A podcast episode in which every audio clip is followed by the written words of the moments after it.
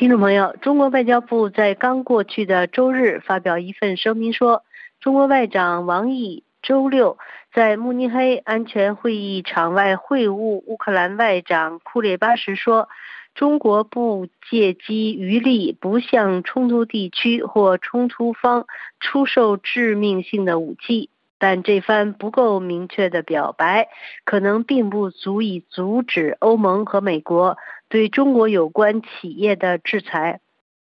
中华人民共和国与乌克兰于1992年建交，承认1991年乌克兰独立后的主权和包括克里米亚半岛在内的领土范围，是最早与乌克兰建交的国家之一。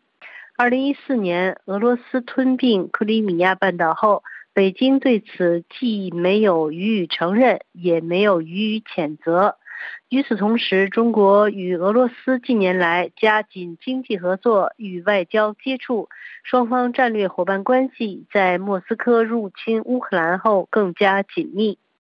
二零二四年二月二十四日将是俄罗斯入侵乌克兰两周年纪念日。两年来，中国虽然一直说对乌克兰冲突保持中立，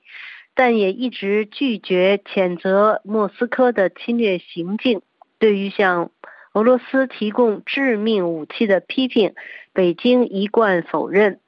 二零二三年二月二十四日，即俄乌战争一周年的时候，中国外交部曾发布关于政治解决乌克兰危机的中国立场。虽表示反对使用核武器和生化武器，但是该文件既没有明确俄乌战争中的侵略方，也没有呼吁俄罗斯撤军。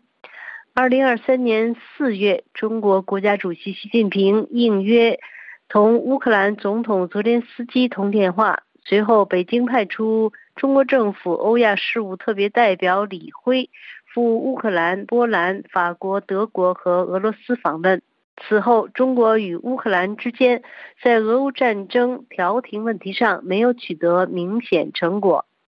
近日，中国常驻联合国代表张军再次呼吁政治解决乌克兰危机，并称北约应当从武力神话中醒来。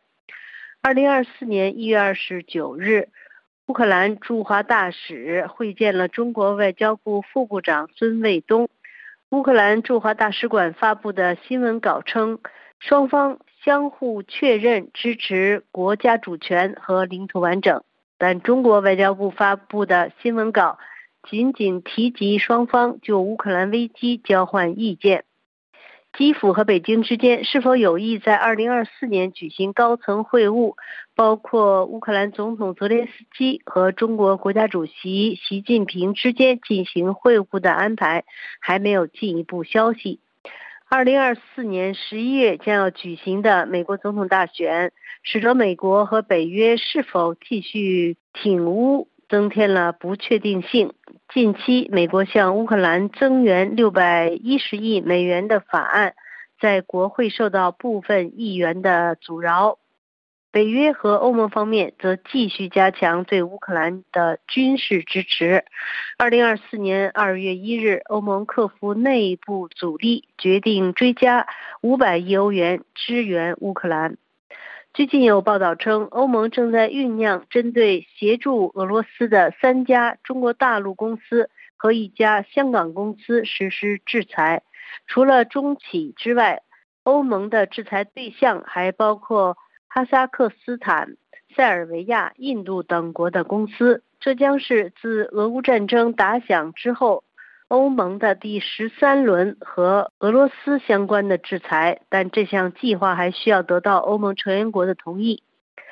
美国众议院外交委员会成员、民主党议员康诺利日前表示，美国也正在考虑对一些中国公司实施制裁。这些公司被认为在俄乌战争中帮助俄罗斯。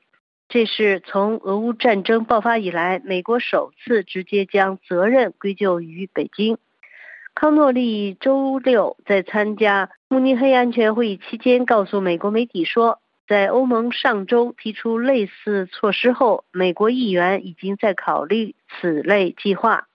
令西方更为关注的是，北京是否为俄罗斯提供了战场用的设备。美国情报报告称，北京也已成为俄罗斯战争中日益重要的支柱，可能向莫斯科提供在乌克兰战场使用的关键技术和军民两用设备。有关俄军使用的中国部件，乌克兰能够确定一些中国制造商或供应商，并与西方盟友分享这些信息。而在二零二三年四月，欧盟委员会主席冯德莱恩。在北京与中国国家主席习近平的会面中就曾经发出警告说如果中国向俄罗斯直接或间接提供军事装备将严重损害欧中关系。听众朋友以上是今天的要闻分析由小曼编播感谢玉丽的技术合作也感谢收听。